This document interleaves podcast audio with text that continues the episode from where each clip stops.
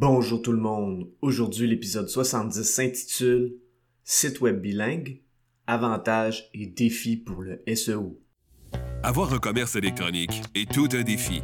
On vit souvent des déceptions ou de la frustration. Que faire pour rentabiliser mon commerce en ligne? Qui engager pour m'aider à réussir? Comment évaluer le ou les professionnels qui ont le mandat de rentabiliser mon commerce électronique et de le transformer en véritable actif numérique?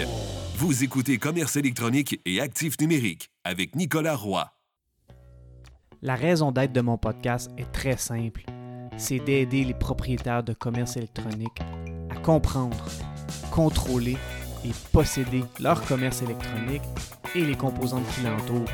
Parce que je crois sincèrement que c'est la meilleure manière de rentabiliser à court terme et de se bâtir des actifs numériques qui prennent de la valeur à long terme. Beaucoup d'entreprises veulent ou ont un site web bilingue pour atteindre un plus grand marché. Au Québec, les sites web sont souvent en français et en anglais pour bien servir le marché québécois, mais aussi pour servir le reste du Canada, les États-Unis et même d'autres marchés internationaux. Avoir un site web bilingue est donc un bel avantage commercial. Par contre, ça nécessite plus de travail et ça nécessite d'être bien fait pour en récolter les avantages SEO et pour éviter de se tirer dans le pied. Dans cet épisode, on va couvrir ce sujet avec deux anecdotes qui vont illustrer deux points importants. Avant de débuter l'épisode, j'aimerais vous inviter au groupe Facebook Commerce électronique et actifs numériques. C'est l'endroit où on pose des questions concernant le commerce électronique, que ce soit par rapport à nos défis ou en réaction au contenu de l'émission. Alors c'est un rendez-vous, le groupe Facebook Commerce électronique et actifs numériques. Avoir un site web bilingue, c'est très pratique pour atteindre un marché plus grand. Au Québec, c'est un must pour les entreprises qui veulent vendre des produits ou même des services à une très grande échelle. Ceci étant dit, c'est évident que d'avoir un site web bilingue en français et en anglais nécessite plus de travail et il y a plus de probabilités d'avoir des problèmes pour le SEO. Par exemple, récemment, j'évaluais un site web dont les efforts SEO sont présentement orientés vers des mots-clés en français eh bien, je me suis rendu compte qu'un des mots-clés en français qui performait le mieux pour ce site web était sur une page en anglais. Disons que c'est pas super pour l'expérience d'utilisation de l'internaute parce que ça crée de la confusion et ça diminue la confiance en partant. Pourquoi est-ce que ce site web ressortait mieux pour un mot-clé très important en français avec une page rédigée en anglais? Parce que les métadonnées du site web, comme le métatitre, entre autres, étaient restées en français comme sa page équivalente en français. Google a décidé qu'il choisissait la page en anglais pour ce mot-clé. Et en SEO, on cible un mot-clé par page pour éviter la cannibalisation de mots-clés, où les pages d'un même site web se font la compétition pour un même mot-clé. Dans cet exemple, la page en anglais cannibalisait la page en français qui devait ressortir pour ce mot-clé. J'ai parlé plus en détail de la cannibalisation de mots-clés à l'épisode 38 intitulé Quand le contenu est loin d'être roi. Un autre défi qui survient avec les sites web bilingues est la gestion des URL.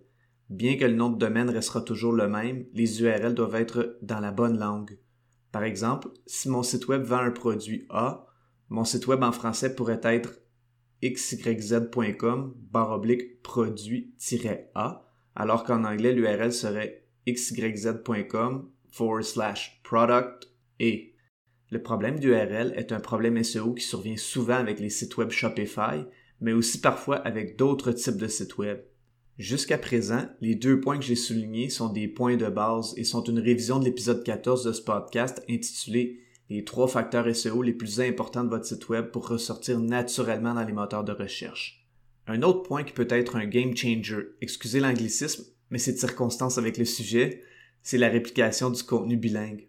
Ce point est important parce qu'il est simple à faire, mais il nécessite plus de travail. Supposons que j'écris un article de blog en français et que dans mon article de blog, il y a 800 mots.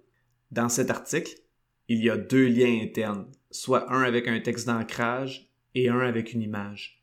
Ces liens internes sont utilisés pour une stratégie de maillage interne. L'épisode 67 explique bien ce qu'est le maillage interne. Dans ce cas précis, mon article en anglais aura un nombre de mots similaires par la traduction il aura un lien interne pour le maillage interne sur le texte d'ancrage équivalent et le lien interne pointera vers la même page mais dans sa version anglaise.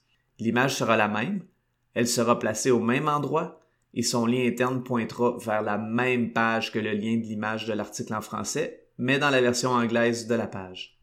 Grosso modo, on veut que les pages ou les articles de blog soient un miroir de l'autre version du site web pour que ce soit facile pour Google de comprendre le site web et pour que l'expérience d'utilisation du site web soit la même. Le but de créer du contenu dupliqué, mais dans une autre langue, parce que Google aime le contenu dupliqué. Si et seulement si, c'est dans une autre langue.